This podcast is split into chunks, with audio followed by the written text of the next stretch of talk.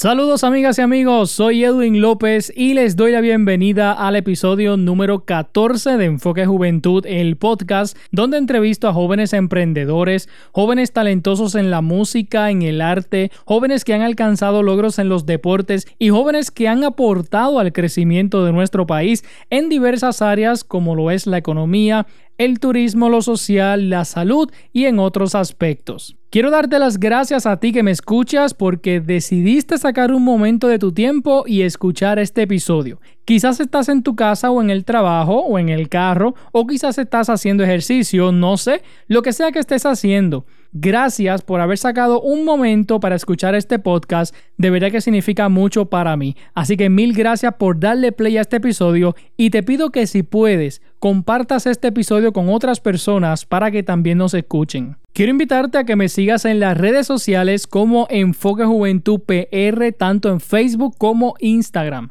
Todos los días hacemos publicaciones sobre jóvenes que tienen negocios o que alcanzan logros y a través de la página usted puede conocer más jóvenes que se están levantando en nuestro país. Así que búscanos en las redes sociales como Enfoque Juventud PR. Danos like en Facebook, danos follow en Instagram y síguenos y comparta también nuestras publicaciones para seguir llegando más lejos. Bueno, mi gente, y en el episodio de hoy tengo una entrevista a otro tenimesista autuadeño que fue medallista en estos pasados Juegos Panamericanos que se celebraron en agosto en Perú. Ya yo entrevisté a Brian Afanador, quien es tenimesista olímpico, y pueden escuchar esa entrevista aquí en el podcast en el episodio número 12. Y ahora en este episodio tengo la entrevista a Daniel González Negrón, quien fue otro de los medallistas en Perú, como les comenté. En esta entrevista, Daniel nos habla sobre su experiencia en estos Juegos Panamericanos, nos cuenta también su historia y su trayectoria en el tenis de mesa, los logros que ha tenido, los próximos compromisos que tiene en este deporte y otras cositas más que hablamos. Así que sin nada más que añadir, les presento a continuación la entrevista al tenimesista autuadeño Daniel González Negrón, medallista en estos pasados Juegos Panamericanos Lima 2019. Los jóvenes emprendedores, soñadores, talentosos y llenos de, éxito, dentro y fuera del país, aquí tienen un lugar.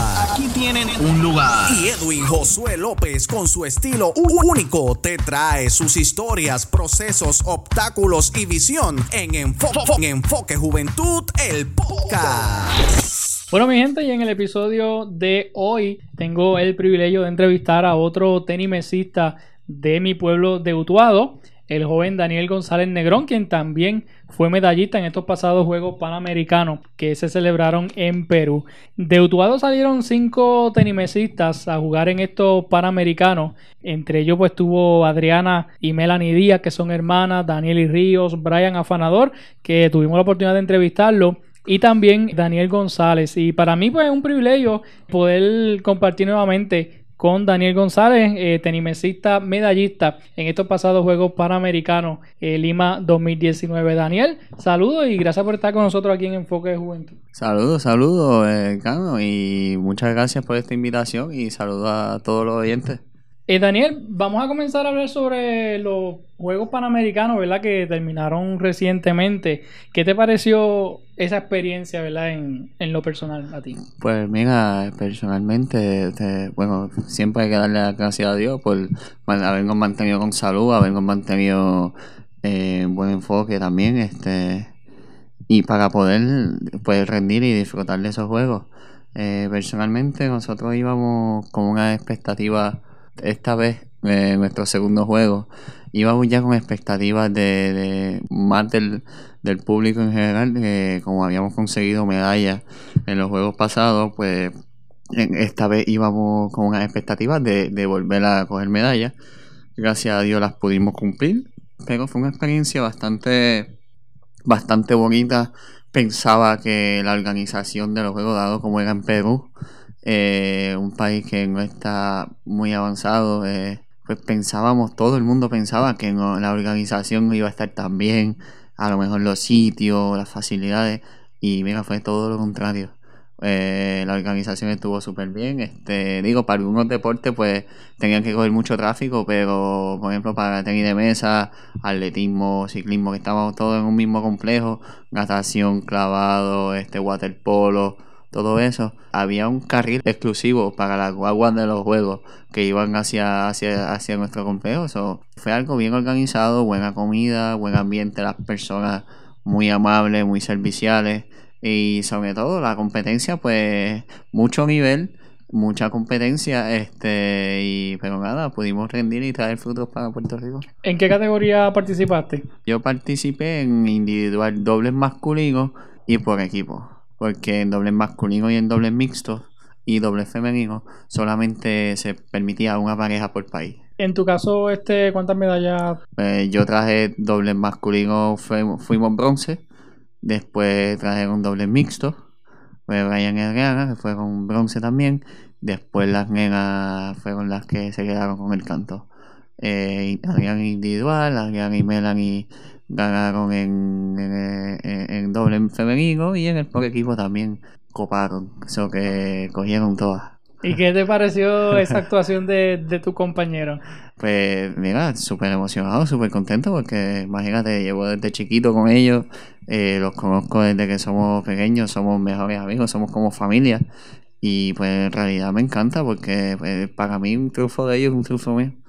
Eh, ya sea cualquiera, eh, puede ser Adriana, como puede ser Daniel y Melanie y Brian. Eso para mí, que ganen ellos es como si ganara yo y me alegro tanto pero mucho más, más que nada me enorgullece porque yo sé que todos hemos pasado por un proceso difícil, este, no estuvimos en escuelas tradicionales, este, estamos lejos de la familia mucho tiempo y todo eso, y eso me enorgullece que, sea, que hayamos sido nosotros, que hayamos pasado por eso y que somos tutuados.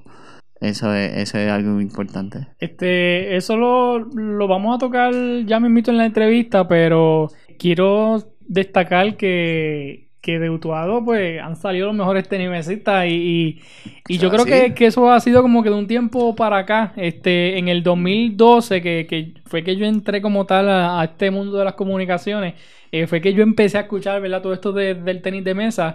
Desde ahí o desde antes para acá, ¿verdad? Como que ha tenido auge lo que es el, el, Club Águilas de la Montaña que, que, está aquí en Utuado, ¿verdad? Que es donde ustedes entrenan. Sí, ha cogido mucho auge. Eso es gracias pues, a la capacidad de, a la ayuda de, de, los alcaldes que han pasado, de alcaldes. Eh, han sido gracias a la al trabajo arduo de los entrenadores, este Vladimir, Radio este, todos los entrenadores que están pegando con los nenes, Alexis Piedri, Richard, eh, José Sagila Torre, mi hermano José Luis, todos, todos eh, están haciendo, eh, han, han hecho, sí, siguen haciendo un gran trabajo por el, por el club, ya sea en la parte con los niños pequeños, que recientemente fue el campeonato del Caribe en, en Dominicana, y los de Puerto Rico arrasaron con eso y las nenas que fueron de Utuado, eh, fueron mayoría nenas de Utuado, arrasaron también con eso, que, quiere decir que, que, no solamente somos nosotros ahora, no, que, la parte de, de, abajo también viene con viene bien y, las siguientes generaciones siguen, siguen ahí. Definitivamente. Con ustedes fue también eh, un jovencito que se llama Ángel Naranjo, que es de Guaynabo. Que era el único que no era de Utuado. Sí, siempre hay, hay eh, ha habido uno, siempre, o sea, uno poco, pero la mayoría siempre somos tutuados. Pero ese tiene 15 años y es muy bueno.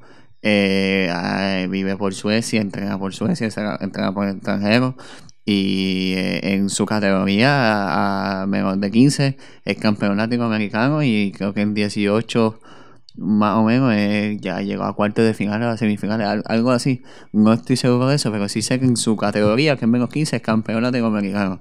Que eso es, eh, algo muy bueno y que tiene muy buena proyección. No sé cómo, cómo ha estado, cómo estuvo la agenda de ustedes antes de los Juegos Panamericanos, porque por lo regular, ¿verdad? Ustedes eh, terminan eh, un, torneo y entonces tienen otro que ya viene encima. ¿Cuánto tiempo tuvieron de, preparación para estos Juegos Panamericanos? Pues mira, nosotros llegamos a Puerto Rico como un día antes que los otros, pero más o menos, más o menos fue como el 9 de julio que estuvimos un mes, viaja, eh, mes y medio nosotros estuvimos un mes y medio, la nena estuvieron un poquito más, como media semana y la nena un poquito más, porque la nena fue un- una semana antes a China. Entonces Ok. ellas se fueron a China en mayo. Eh, bueno, pero antes de eso nosotros nos veníamos preparando porque fuimos a una gira en Europa, que fuimos al Campeonato Mundial en Hungría. Las nenas fue- fuimos todos. Después nosotros los nenes fuimos a Serbia, Eslovenia y Croacia. Las nenas no fueron a Serbia, pero sí fueron al Campeonato Mundial, fueron a Eslovenia y fueron a Croacia.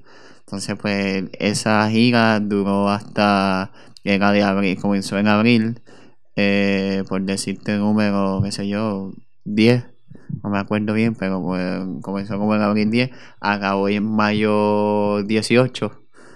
Y después nosotros estuvimos aquí en Puerto Rico como hasta mayo 30, que fue más o menos dos semanas, pero las nenas estuvieron hasta el mayo 20, 23, que lo que estuvieron fueron cinco días, que se fueron para China. Nosotros fuimos para China, pero después fuimos para Hong Kong, nenas también, después fuimos para Japón, después nos quedamos una semana entrenando en Japón y una en Corea, las nenas se fueron a Corea a entrenar y después fuimos al Open de Corea a jugar también. Entonces acabamos esa gira en julio 9 o julio 8 acabamos y ya julio 9 estamos de regreso para acá.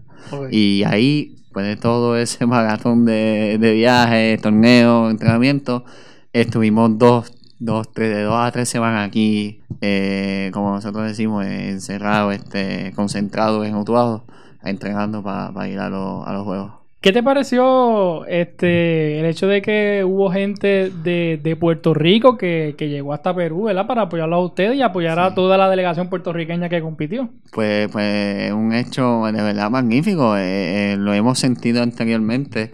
eh, no es la primera vez que pasa, pero siento que sí es la primera vez que pasa tan lejos de Puerto Rico, porque Perú está como, como Colombia, por ejemplo. Colombia es un vuelito de dos horas, Sí. dos, dos horas y dos horas.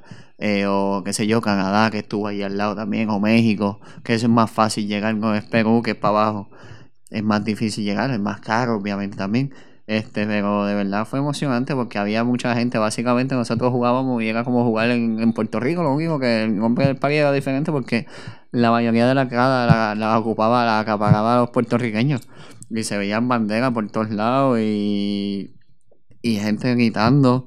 Este, pero fue algo bien bonito, fue algo bien, bien bueno. Estuvo mi familia, estuvieron la familia de las nenas eh, y gente conocida a nosotros que, que pues, eh, siempre es bueno ver la gente, a la gente que tú quieres allí contigo. Claro. Al tú ver esa gente de Puerto Rico, al tú ver tu familia que, que, que está en las gradas apoyándote, ¿sientes algún tipo de depresión cuando estás jugando? ¿Qué, qué piensas en ese momento? No, yo pienso que al contrario, eh, yo pienso que todos, o la mayoría de nosotros, prefiere que su familia esté con, con ellos porque no estamos, nosotros no pensamos en nada que no tenga que ver con, con jugar, pero si podemos ver a, a los queridos de nosotros y estar ahí, pues poder salir y darles un abrazo, eh, un beso y au- aunque solamente sea acabaste el juego, ganaste, perdiste, tienes que cumplir con ir a donde el media y qué sé yo, pero ellos te pueden esperar allí, te pueden dar un beso, un abrazo eh, o felicidades o no importa, vamos para la próxima, pero sentir ese apoyo siempre es bueno. Más que nada es, es alivio, no es ni presión, ni te da, ni te quita presión, solamente un alivio de tenerlos ahí contigo y que sabes que gane o pierda, siempre vas a tener a alguien que te quiere y te ama y que te acepte como eres. Excelente. ¿Qué te parece el, el trabajo que, que hace el señor Eladio Afanador, conocido cariñosamente aquí en Utuado como Nune. ¿verdad? Que es el entrenador nacional de los varones. Sí, pues mira, el adiós hace un trabajo para mí espectacular con nosotros. Yo entiendo que, que de verdad nos ha ayudado mucho porque son cosas que él, él ve. Por ejemplo, cuando yo estoy adentro, yo a lo mejor hago unas cosas y él está viendo otras afuera. Y pues ese punto de vista es bueno y pues que sea tan cercano y eh, la comunicación que tenemos entiendo yo que es muy buena.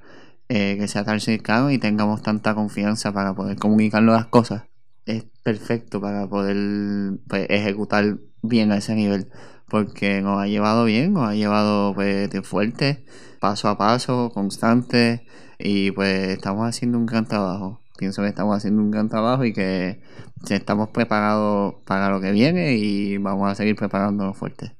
Me comentaste ahorita que, que llevas tiempo eh, jugando, ¿verdad? Con, con tus compañeros. Sí. Quiere decir que cuando, cuando te toca jugar con ellos en, en, en algún partido, en algún torneo, eh, ya sabes cuáles son la- las técnicas que usa, la forma de pensar que usa tu compañero en el momento de, Sí. de jugar. Sí, nosotros, o sea, nos conocemos todos desde pequeños. En, en el caso de mis compañeros, pues conocemos todos desde pequeños, conocemos nuestras malas mañas, lo que nos gusta de comer, lo que nos gusta. Nos conocemos fuera y, cuando juegas también conocemos qué te gusta que, que hagan, qué no te gusta que hagan, qué bola puedo hacer, qué bola no puedo hacer, qué bola prefieres, qué bola no prefieres. Y pues yo pienso que eso nos ayuda mucho porque tenemos una buena compe- compenetración el uno con el otro, no tan solo Brian y yo, sino Adriana con Melanie, eh, Adriana con Brian y Melanie conmigo. Todos tenemos una buena compenetración y, eso nos ayuda mucho en conocernos bastante fuera de la mesa.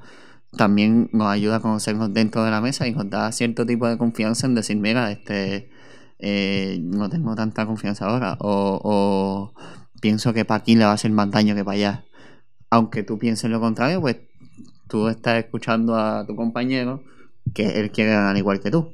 O sea que pues, también hay que escucharlo y hacer lo que, pues, lo que muchas veces es hacer lo que él te está diciendo, otras veces hacer lo que yo estoy diciendo. Depende de un equipo que todos queremos la misma meta.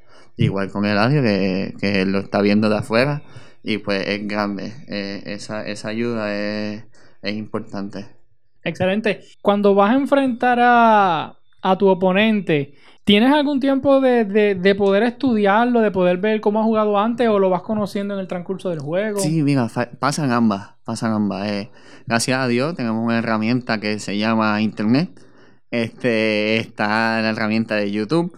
Eh, nosotros siempre en Latinoamérica, en Panamérica, pues sabemos con qué, sabemos, tenemos el conocimiento porque está en nuestra área eh, de quiénes son los jugadores eh, buenos, quiénes son los jugadores medios y los no tan buenos. Entonces, pues sabemos por qué flaquea cada cual y obviamente, igual que nosotros sabemos, ellos también saben. Pero anyway, eh, nosotros nos gusta nos gusta estudiarlo, nos gusta, por ejemplo, a mí personalmente me gusta estudiar el, jugador contra el que me voy a enfrentar para así poder saber cuáles son las fortalezas y las fortalezas de él y cómo yo puedo utilizar mi fortaleza para hacerle más daño. Excelente. Para los amigos que nos escuchan y como lo hemos comentado en, en la entrevista, de los, de los seis tenimesistas que, que fueron a representar a Puerto Rico, pues cinco eran de Utuado. Eh, llevan varios años, ¿verdad? Pues eh, practicando, entrenando en lo que es el Club Águilas de la Montaña de Utuado. Y cuando estos jóvenes llegaron a Puerto Rico, los, los juegos terminaron domingo y ustedes llegaron lunes a, Puerto Rico. El alcalde de Utuado, Er- Ernesto Irizarry Salva, hizo eh, un grupo de utuadeños que llegaron hasta el aeropuerto, el aeropuerto internacional Luis Muñoz Marín en Puerto Rico, y recibieron a los tenimesistas, ¿verdad? Que llegaron pues con, con sus medallas y luego el miércoles de esa misma semana hicieron una caravana por las distintas calles y, urbanizaciones del pueblo de Utuado. Yo tuve la oportunidad de ser parte de, la transmisión de la emisora donde, de, de Éxito 1530 que estábamos transmitiendo la caravana y fue impresionante eh, ver la cantidad inmensa de, personas que salieron a la calle a, recibir a los tenimesistas utuadeños, ¿verdad? Pues que, que- que ganaron medallas en estos Juegos Panamericanos. Daniel, ¿qué te pareció ese recibimiento en el aeropuerto y, obviamente pues la, la- la gran caravana que se hizo aquí en Utuado? Sí, pues, pues mira, eso es algo increíble que, eh, como bien creo que dijo Brian, el recibimiento de la caravana fue a Lotito Trinidad. Eso fue, para nosotros fue espectacular, fue muy grande, muy emocionante porque pues llegamos, estábamos muertos el día que llegamos, este, eh, pues de verdad, gracias a Dios, pues la caravana no fue el lunes porque estábamos, estábamos bien cansados, se nos habían atrasado dos. Eh, casi no dormimos porque nos fuimos a la una de la mañana de allí. Entonces, para colmo, el vuelo en Perú se nos atrasó dos horas porque supuestamente estaban arreglando el avión.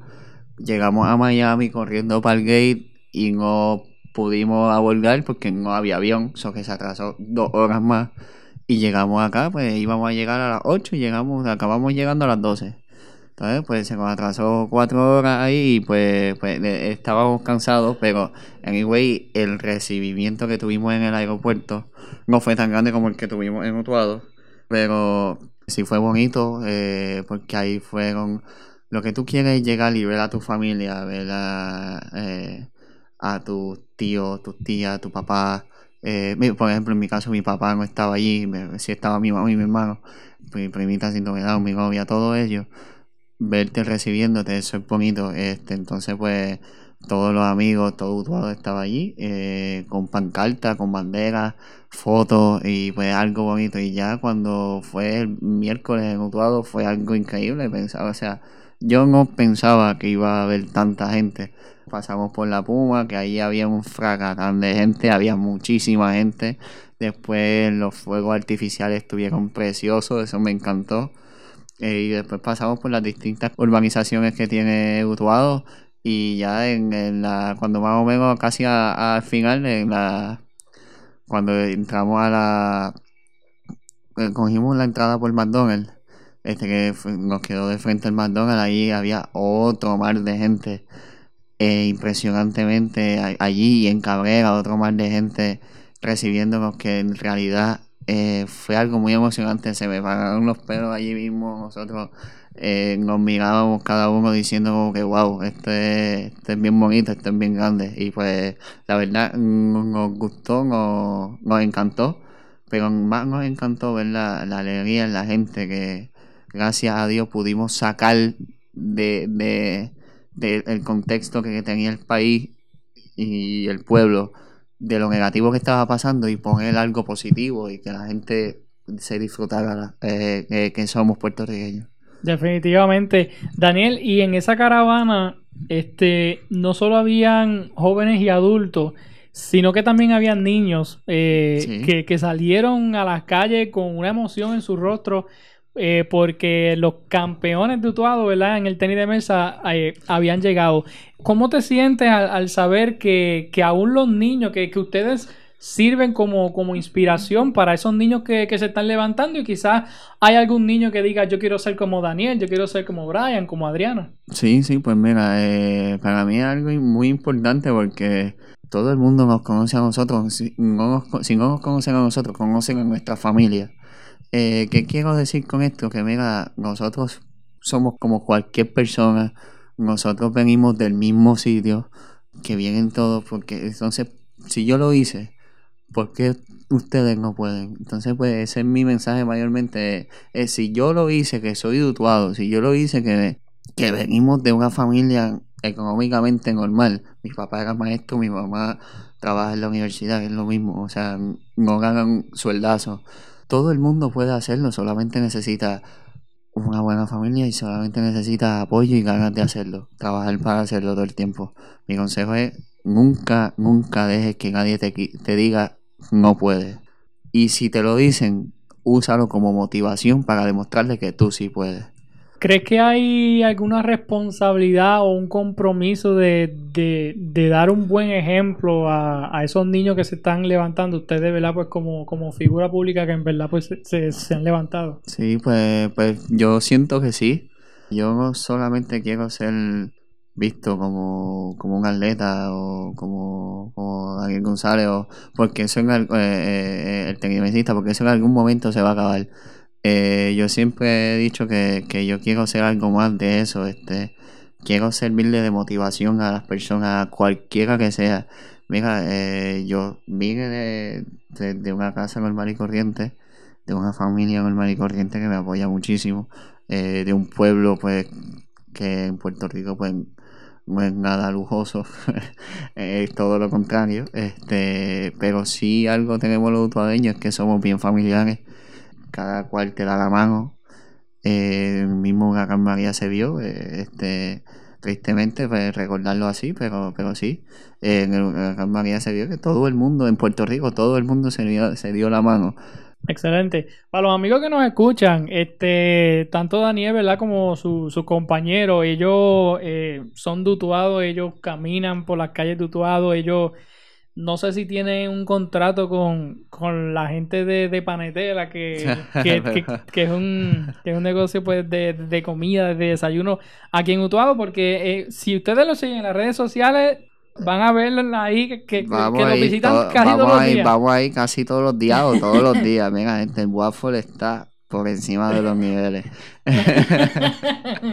Porque algo es, como, pero como te digo, que el utuadeño nos damos siempre la mano. O sea, ellos cada vez que nosotros llegamos nos reciben con una sonrisa, con un abrazo, no importa que hayamos hecho, no importa si estamos lindos, si estamos maquillados, si estamos recortados, si estamos feos, no importa nada de eso. Siempre van y te reciben con un abrazo, con un beso eh, y con la alegría de que estás allí. Eso es todo, eso es igual que Utuado nos recibió a nosotros, igual que Utuado nos recibe siempre, pues así nos reciben ellos y es algo, algo bonito. Eh, Daniel, me gustaría que habláramos un poquito ahora, ¿verdad? Sobre, sobre tu historia en este deporte, los logros que, que has tenido, los próximos planes, eh, compromisos, entre otras cositas. Primero que nada, ¿desde qué edad comenzaste a practicar el tenis de mesa? Pues mira, yo comencé a practicar tenis de mesa desde los 10. Yo empecé a jugar deporte mucho antes, yo empecé a jugar deporte desde los 4 años. Empecé con pelota y baloncesto, que eso era, pues, béisbol, que uno jugaba béisbol Sí. aquí en Utuado. Entonces, más que mi papá, pues, era mi dirigente y luego fue el presidente de las ligas infantiles y juveniles aquí en Utuado. Pero empecé jugando pelota, baloncesto y voleibol en mi escuela, eh, porque a mami también le gustaba el voleibol, eso que me enseñaba lo suyo. Y pues ahí empezamos y luego ya descubrí el tenis de mesa y ahí me quedé. ¿En qué momento entonces tú decides eh, dedicarte full al, al tenis de mesa? Pues mira, cuando a los 12 años fue mi primer torneo internacional, eh, fue en Cuba, este, me acuerdo que fue una experiencia muy bonita, difícil porque pues a tus 12 años ir a un país como Cuba, que el salario son 10 dólares mensuales, fue algo chocante y ahí pues empecé a apreciar más bien lo que viene siendo la vida, lo, lo bien que estamos, a pesar de todo, que estamos bien, a pesar de cualquier otra cosa, siempre hay alguien que, que, que no está tan bien como tú. Este, pero cuando fui a Cuba, pues eso me motivó más a seguir y luego ya empecé, ahí fue que empecé, como salía un torneo, estaba en la selección, ahí fue que empecé a como dejar un poquito más los otros deportes e ir más al tenis de mesa. Luego ya por completo fue a los 14 que tuvieron una beca este para irnos a, a estudiar a España, a Barcelona, España. Eh, ahí fuimos, el primer año fuimos ocho atletas, después fuimos seis. Este, y pues fuimos a entrenar eh, y estudiar allá. Eh, y luego, pues ya de ese momento, pues me dediqué full al tenis de mesa. ¿Cómo cambió tu vida desde el momento en que decidiste dedicarte al, al- al tenis de mesa en cuanto a los estudios, en cuanto a los sacrificios, que quizás tus amigos decían, vamos a ir para el cine y a lo mejor tú tenías que practicar o tenías que, Ah, que sí. jugar? Pues mira, eh, para empezar a- al octavo grado, en el octavo grado, pues tuve que salir de, de la escuela porque pues me iba a España a estudiar. Era una escuela, eh, un, centro de alto rendimiento, era una escuela dentro como un albergue olímpico, pero me iba a otro sitio a, a estudiar, so yo yo no tuve graduación de noveno, ni class high, ni class day, yo no tuve prom de cuarto año, ni class day, ni, ni, ni fuga, ni todas esas actividades que un joven, un niño normalmente tiene. Sí, tuve otro tipo de experiencia, pero no tuve nada, nada, nada normal. Fue todo, en- básicamente la mayoría de las cosas en mi vida han sido atípicas, este, por, pues, por la consecuencia de, de haberme ido. Este, los primeros dos años en Barcelona estuve, como te dije, en una escuela eh, de alto rendimiento, pero a mis 16, eh, que venimos a Puerto Rico, ahí decidimos entrar en un programa de homeschooling. Este, y ahí pues obviamente estamos rompiendo con una barrera eh, de lo que viene siendo de educación y de cultura en Puerto Rico y ahí se empezó a escuchar muchos comentarios de, no tan positivos de cómo van a sacar los nenes de la escuela. Ahora mismo estamos, pues mira, cada cual tiene su, su logro deportivamente en el tenis de mesa. Yo personalmente estoy estudiando en, en la universidad, estoy cursando mi cuarto año ya. Este, mi hermano, que también fue producto de homeschooling, está en su cuarto o quinto año ya. Este, hay otros que han sido proyectos de homeschooling también que están estudiando en la universidad. Nos va bien, la mayoría de nosotros tenemos más de un 350 de promedio, que es bueno. Y pues fue algo, pues normalmente no es normal, como te sigo contando, a, los 16 pues tuvimos que entrar en homeschooling, pero a los 16 yo también me voy a España otra vez, pero esta vez a Madrid. Pero esta vez no fue a una escuela, esta vez fue a un club. Entonces en ese club yo tenía que vivir en un apartamento con dos compañeros que no conocía de nada. Primero me fui con un puertorriqueño, pero después el puertorriqueño se fue. No conocía de nada, eran dos hindúes. Eh, tenía que hacer compra, tenía que, con el dinero que había, era compra, era transporte, eh, goma, eh, raqueta, todo y pues no entraba mucho, muchas veces, para empezar tuve que aprender a cocinar, que eso fue un desastre. Ahora me encanta, ahora es de, mi, de, mi, de mis pasatiempos favoritos, ahora me encanta cocinar, puedo estar en la cocina, cocino eh, y, y, me encanta. Pero antes era imposible, antes yo hacía un arroz blanco y lo que salía era una bola de baloncesto, de lo muy que salía. Eso, eso salía horrible. Acabé los primeros tres meses, acabé comiendo tostones o papas fritas con pechuga a la plancha. El menú no cambiaba. Ah, una ensaladita a veces. Una ensaladita, lechuga, tomate, que lo que había era que picarla. Pero pues, tuve que aprender a cocinar, tuve que aprender a lavar ropa, tuve que... Eh, muchas veces, a veces decidía si almorzar o cenar o desayunar entre desayuno eran dos comidas al día a veces porque no me daba para toda la semana. Eh, pues tuve que, aprender a vivir desde temprana edad cosas diferentes. Ha sido difícil, pero, pero me ha dado mucho. A los 14 años fue que te fuiste a, a España. A, Barcelona y después a los 16 fue que me fui a, Madrid. ¿Cómo fue esa primera experiencia de, de tener que entonces separarte de, de tus padres, de tu casa, este, cómo fue ese proceso de, independizarte un poco más, ¿verdad? Y, cómo fue el, apoyo de, tus padres cuando tomaste entonces la decisión pues de irte. mis padres, pues, como todo padre, pues, querían proteger a su nene, pero a la misma vez querían ver a su nene, pues, volar. Básicamente, que sea lo que Dios quiera, pero ellos nos criaron de una manera que, que pues, se sabía que, que, no se iba a hacer nada mal, íbamos para un sitio que estaba que que era bueno, seguro. Este, y en realidad, pues, ayudó mucho en que éramos un grupo de ocho. ¿En qué sentido ayudó? En que, en que si tú estás solo, tú extrañas mucho más. Si tú estás solo, pues te pones nostálgico y todo eso.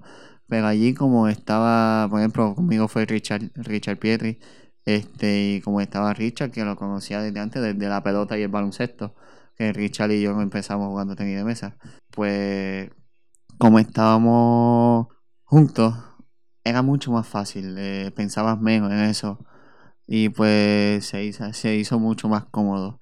Donde lo sentí más fue cuando, cuando me fui a Madrid, que ahí me fui solo, que ahí eh, allí tenía la comida hecha, yo bajaba un piso, tenía el Londres, eh, caminaba, bajaba el piso y caminaba 100 metros y tenía allí los doctores doctores, tenía psicólogo, tenía nutricionista, tenía fisiatra, eh, terapista, tenías todo. Eh, caminabas para el otro lado, eh, bajaba, ibas a tu cuarto, bajaba al piso, al lobby, caminaba 50 metros, estaba el comedor con un buffet ahí esperándote. O sea, en realidad era, era lo difícil era pues, pues tu hábitos de estudio, eh, cumplir siempre con, pero en realidad estaba todo allí. No fue tan complicado. Complicado fue cuando me fui al apartamento yo solo, hacer compra yo, eh, subir la compra, este, lavar la ropa, cocinarme, comer. A eso cuando llegaba a las 10 de la noche, pues cocinar, fregar, comer, bañarte. Eh, a veces te tenía que acostar hasta sin comer y todo, pero pues, por la mañana te iba, te iba a comer la nevera entera. ¿Cómo has visto el cambio de Daniel González hace varios años atrás a como está hoy día? Pues mira, sigo, para mí sigo siendo el mismo, eh, con muchas lecciones aprendidas, con mucha más eh, madurez en cierto sentido. Este, veo la vida un poco diferente, ya no es soy más consciente de, muchas cosas. soy más consciente sobre todo con, con el prójimo, con el ambiente, con, con la naturaleza, con todo. Aprendo a apreciar en donde vivimos mucho más. Porque en- he visto muchos países en donde, bueno, como te dije, en Cuba, que se ganan 10 dólares mensuales. ¿Qué tú haces aquí con 10 dólares mensuales? Eh, No puede a veces, en San Juan no te puede comprar un almuerzo. En San Juan no te puede comprar un almuerzo y en La Habana son 10 dólares mensuales. O sea, tú no puedes hacer nada con eso. Muchas veces los atletas en Dominicana yo vi gente viviendo en zinc. Zinc. Aquí tenemos, o sea, por ejemplo, pasó María y hay gente todavía viviendo con, con techos de zinc o con, o con un... ¿Cómo es que se llama este? Este, con los tordos azules. Sí, con los tordos azules de techo. Pero allí llevaban viviendo en zinc so- toda su vida. Y el piso en barro. Si llovía, ya tú sabes que lo que tenía era un charquero ahí bestial. Sí. Entonces, pues, pues he aprendido a, a apreciar mucho más lo que tenemos. Y eso, pues, me, me- ese es el cambio más que nada que, que siento que tengo. ¿Cómo es tu rutina de, de entrenamiento? Pues, wow, eh, ahora mismo es este, levantarnos temprano, porque siempre nos levantamos. Por ejemplo, yo tengo una alarma como a las 6:45 o 7 de la mañana. De ahí me levanto, eh, desayuno, obviamente, pero ya como a las 8, 8 y cuarto ya estoy en el gimnasio para hacer cardio y una, una leve sesión de core, de abdominales y este, el tronco. Este, después a las 9 más o menos, normalmente a las 9, 9 y cuarto empezamos a entrenar. De entrenamiento es de 9, 9 y cuarto a 11 y media, 12. Salimos a almorzar. Digo, después de salir de, entre esa sesión de entrenamiento, normalmente te- eh, yo voy al gym a hacer un poco de, físico y después de ahí es que vamos a almorzar. Vamos para casa, nos cambiamos, bañamos, etcétera. Bajamos a entrenar como a las 2 y media, 3 y después hasta las 5 más o menos aprox y después por la tarde o sea después de ese entrenamiento viene otra sesión de gimnasio pero esa sí es más es más fuerte y ya después pues para casa descansar comer este pasar un ratito con la familia y a dormir que hay que levantarse temprano otra vez Y en algún momento que tenga un tiempo libre, ¿qué, qué te gusta hacer?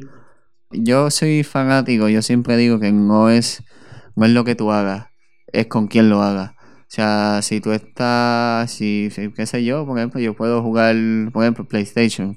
Podemos ir a jugar PlayStation, pero si juego solo, en realidad yo me aborrezco, apago y sigo, sigo andando. Me voy a dormir mejor, hago otra cosa.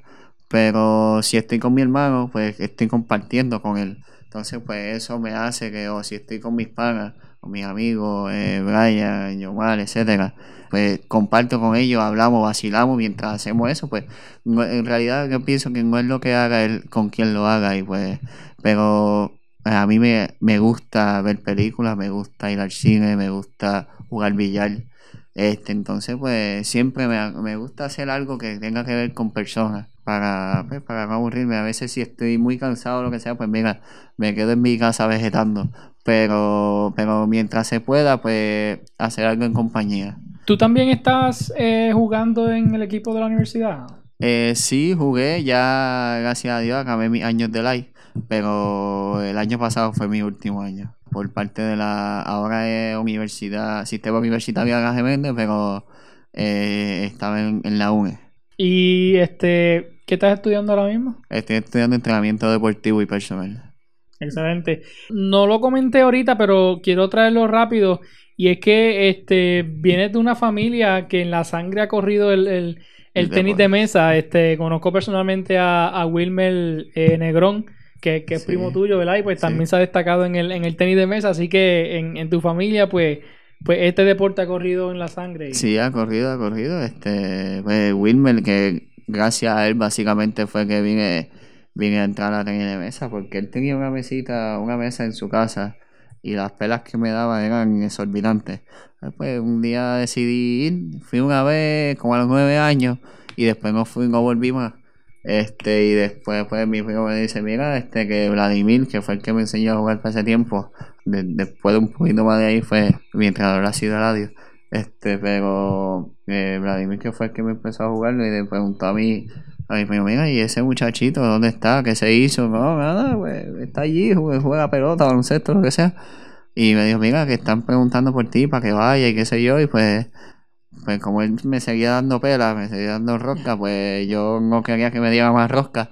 Y pues ya ahí empecé a jugar. ¿Y pudiste darle pela? Sí, ahora pues gracias a Dios ya, ya, ya, ya los papeles se cambiaron, pero como son las cosas, él me sirvió de motivación a mí para entrar al tenis de mesa y él me dice que de las motivaciones más grandes para él estudiar y ser quiropráctico, que ahora se graduó de quiropráctico, de las motivaciones que él tenía era, era, era yo, éramos nosotros, porque él veía que que pues si nosotros nos lesionábamos, qué sé yo, aquí está Dalito, que nos da la mano, pero imagínate que nos pase eso por fuera. O en otros sitios decía, mira, ustedes no tienen a nadie que, que, le, que ayude y, y, todo eso, y a veces son muchos. Entonces, pues, pues mi motivación es, pues, para cuando yo me gradúe, ayudarlos a ustedes. Pues, y él me sirvió de motivación en una cosa y yo le serví de motivación en otra para, para así poder llegar. Excelente. Después que terminas algún torneo que, eh, que, fue grabado, este, ¿sacas tiempo para ver, para ver el video donde tú juegas, para saber entonces qué, hiciste mal, qué puedes arreglar? Eh, sí, muchas veces me gusta, o sea, hay que verlo. Eh, me gusta verlo por una parte que pues aprende, aprende de los errores o de lo que hiciste bien. Pero no me gusta verlo porque pues a veces tienes que ver un juego que fue una derrota y esa derrota fue dolorosa. Entonces, pues, lo menos que tú quieres es sentarte a ver el juego que perdiste, pero muchas veces tienes que hacerlo. Y de ahí se aprende y de ahí sacas cosas, igual que pueden ver tu juego, puedo ver juegos de otros, la gente puede ver mi juego y pues aprender de eso. Y sí, eh, nos sentamos a ver los juegos que, que pasan. Sé que la lista es larga, pero me podrán mencionar algunos de los países donde has tenido la oportunidad de, viajar y jugar. Wow, pues mira, comenzando del, hemisferio del otro lado del mundo, pues hemos he ido a Japón, he ido a Corea, he ido a China, he ido a Bahrein, que eso está en el Medio Oriente. Ok. Eh, está un poquito más arriba de Emiratos Árabes, está un poquito más arriba de ahí.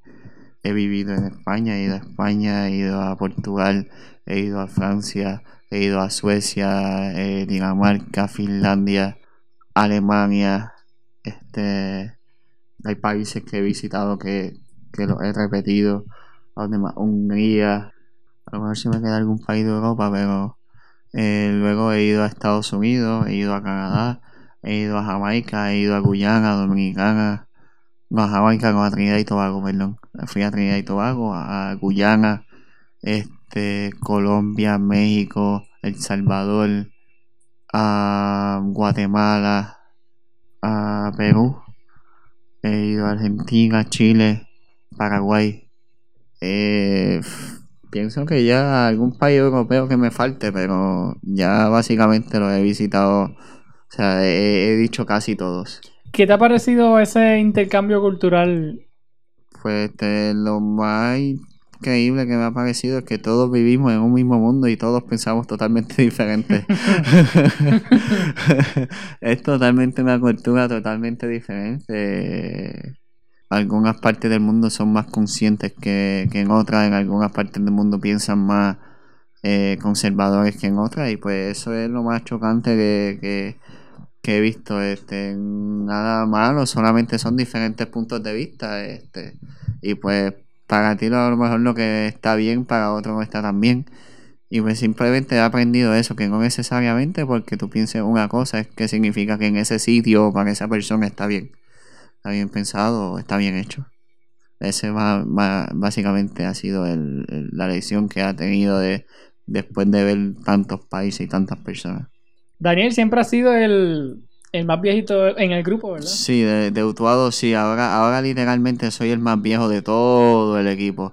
Antes, antes no, antes cuando tenía como 17, 18 era el más chamaquito, pero ahora, soy el más, el más viejito. Daniel, en el deporte, y tú pues lo sabes bien, en, en el deporte a veces se pierde y a veces se gana. la, las victorias se celebran, pero ¿Qué aprende Daniel de la derrota o de los juegos que, pues, que ha perdido? Que de la derrota se sufre, de la derrota a veces te recrimina, pero más que nada he aprendido en que en que no te puedes pisotear tú mismo. Eh, muchas veces nos damos demasiado duro y, y personalmente a mí a lo mejor no me importa mucho, o, a nosotros como atleta, no me, no me importa mucho porque lo que piense, lo que digan, es básicamente, o sea, a lo mejor la gente dice, diantre, perdió, o, o, hay algunos que van a buscar la manera de defenderte, otros que van a buscar la manera de tirarte, eso siempre lo hay. Pero más que nada, muchas veces somos nosotros mismos los que nos culpamos y, nos damos muy duro contra el piso cuando perdemos cuando, o cuando hacemos algo que no es. Y pues básicamente he aprendido a, que todavía lo hago y, muchas veces lo vamos a seguir haciendo. Pero he aprendido que hay derrotas que en realidad, eh, por ejemplo, antes, antes lo hacíamos siempre, antes yo lo hacía siempre, cada derrota era, un, era como si me hubiesen matado a mi mamá. Ahora no, ahora pues hay, hay, derrotas que tú no puedes hacer nada. Eh, que simplemente el otro fue mejor que tú, tú jugaste bien y, pues el otro fue mejor que tú, ya, pues darle la mano, luchaste, guerreaste, lo diste todo, jugaste todo, este, tácticamente lo hiciste bien, pero simplemente ese día él fue mejor que tú. Pues no pudiste hacer nada. Hay derrotas que, que tú jugaste mal y el otro jugó bien, tampoco puedes hacer nada pero hay derrotas que tú estás jugando muy bien y el otro jugó mal y, simplemente pues no ganaste. Porque no supiste cómo ganar y pues ahí es donde está la, la, cosa del qué puedo hacer para mejorar eso. Y ahí es donde entra eso, es más que nada aceptar la derrota y ver la derrota desde el punto de vista de, cómo, cómo jugué, qué hice, pero no más bien el cómo jugué, qué hice, qué hizo el otro. Si simplemente pues en realidad pues yo le tiraba para un sitio y él contestaba mejor, pues eh, estar preparado y si estabas preparado y anyway no, no entró o, fallaste o qué sé yo, no puedes hacer nada. Pero si pudiste haber hecho algo mejor o pudiste haber jugado mejor, es como prepararte para seguir preparando mejor. Excelente.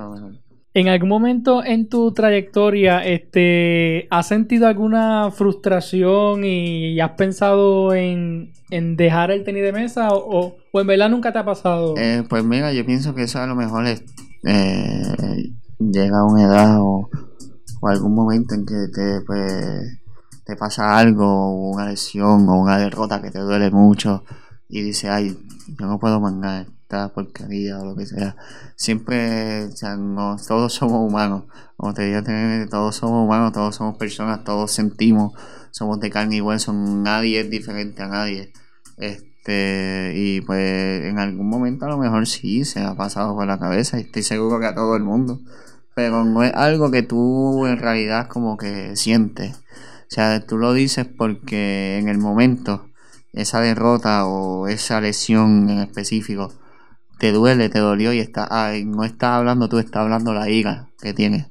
Entonces, pues, por eso después cuando te sientas en frío y cualquier cosa, es como cuando tú discutes con, o con tu pareja, o con tu mamá, con tu papá, con un amigo, que la discusión se vuelve un poco tóxica, que están los dos molestos, pues cualquiera le puede decir al otro alguna ofensa o lo que sea, y después, pues, en frío, cuando tú dices, antes me pasé como que no debía haber dicho eso, pues tú lo piensas en frío y vas y te disculpas o, cualquier tipo de cosa, pues vas, te disculpas.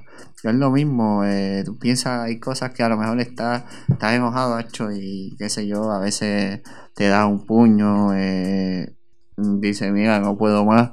Son cosas que pasan en caliente cuando vas, te sientas tranquilo eh, en tu casa o, llegaste al hotel, te acuestas en la cama, eh, te das un baño y dices, pues ya, no puedo hacer nada, mañana vamos a trabajar otra vez, no puedo hacer nada. Esto es lo que quise, esto es lo que escogí, como cualquier otro trabajo. Daniel, personalmente, ¿verdad? Eh, los, los he admirado a ustedes y, lo digo públicamente porque a pesar, ¿verdad? Pues, de que han corrido el, el mundo entero este, se mantienen pues con, esa humildad pues con la que han crecido y con, esa humildad que distingue a los que son utuadeños, ¿verdad? Que, en verdad pues, pues, pues se distinguen por eso. Y entonces, este, quiero, quiero aprovechar esa línea de pensamiento y, preguntarte cuán, cuán importante es que ahora mismo en el nivel en que tú estás, ¿verdad? Que estás viajando el mundo, que estás conociendo personas nuevas, culturas nuevas, que, que estás siendo reconocido, ¿verdad? Mundialmente. ¿Cuán importante es que Daniel recuerde de dónde viene? O, cualquier persona, ¿verdad? En, en general, ¿cuán importante es que nosotros no olvidemos cuáles son nuestras verdaderas raíces?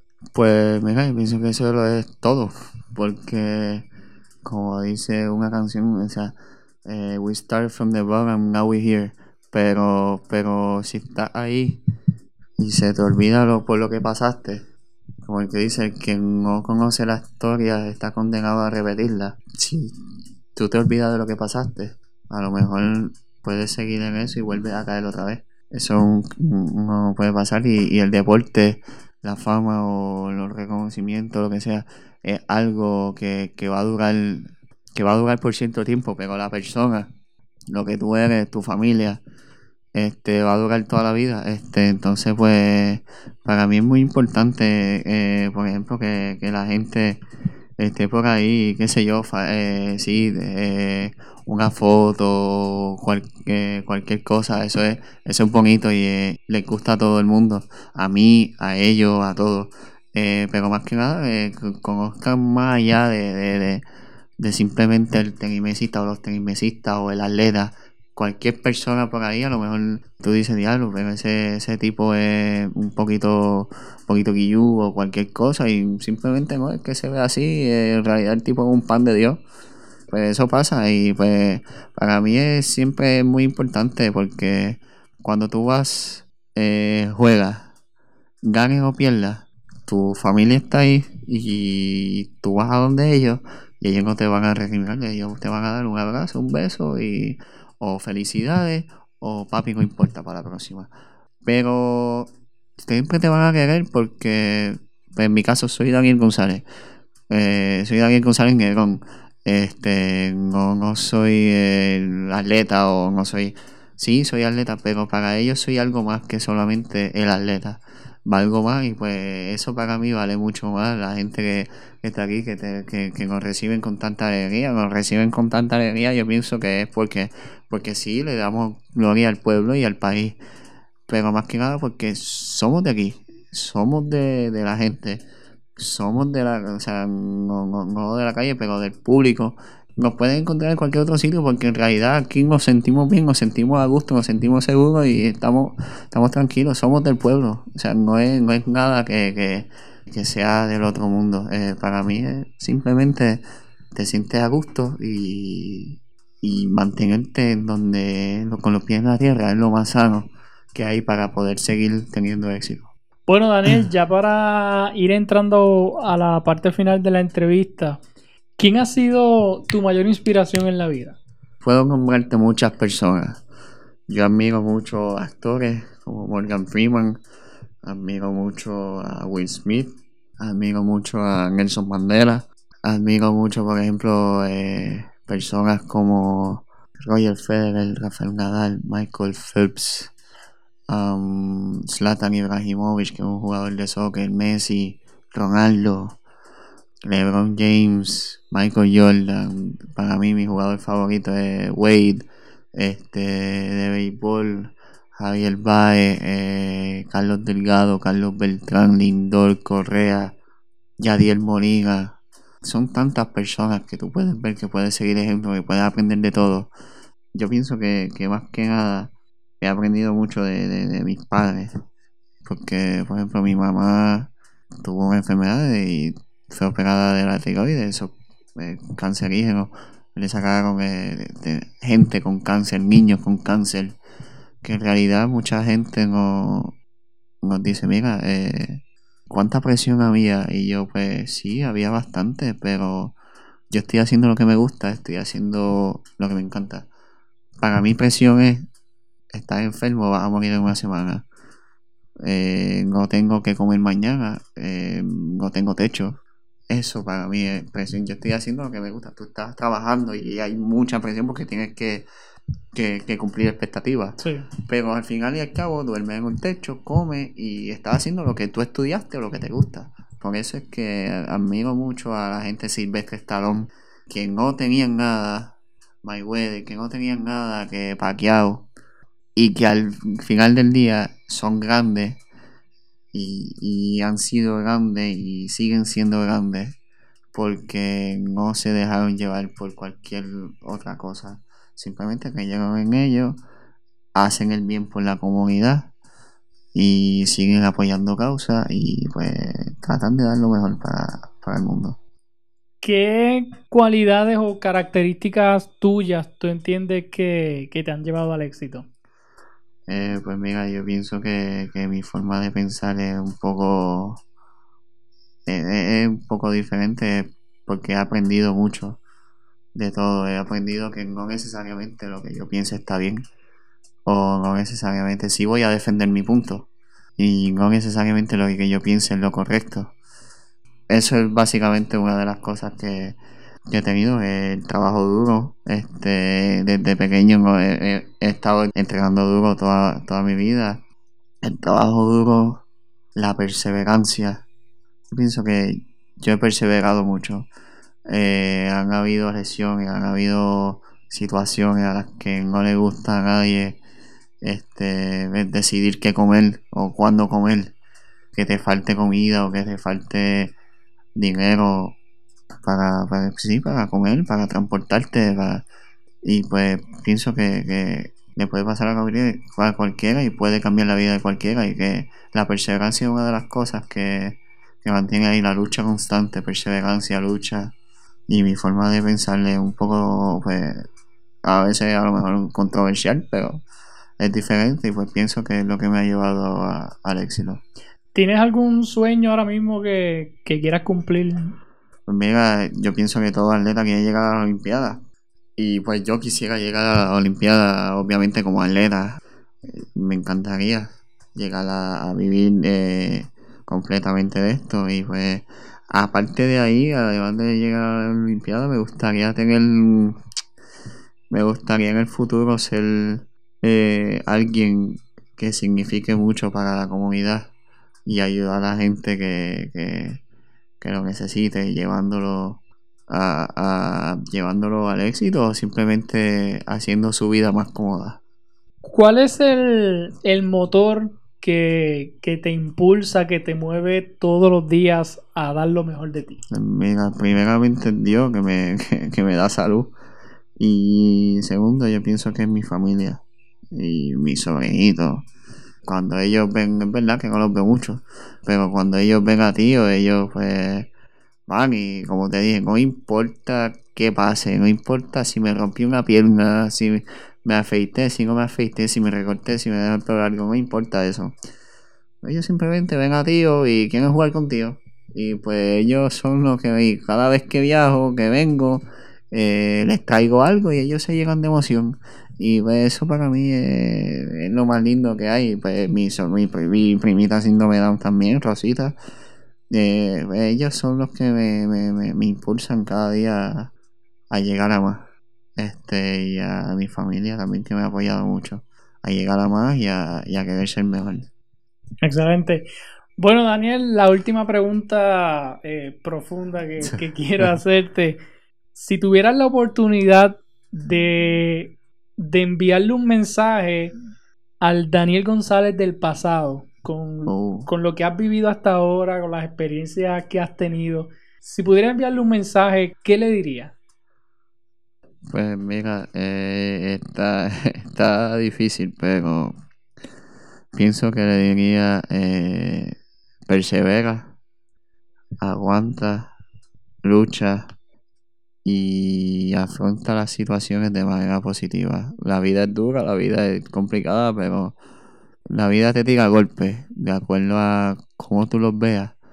Va a ver si es negativo o lo vas a coger de una manera más positiva, lo vas a aceptar y vas a poder salir más adelante.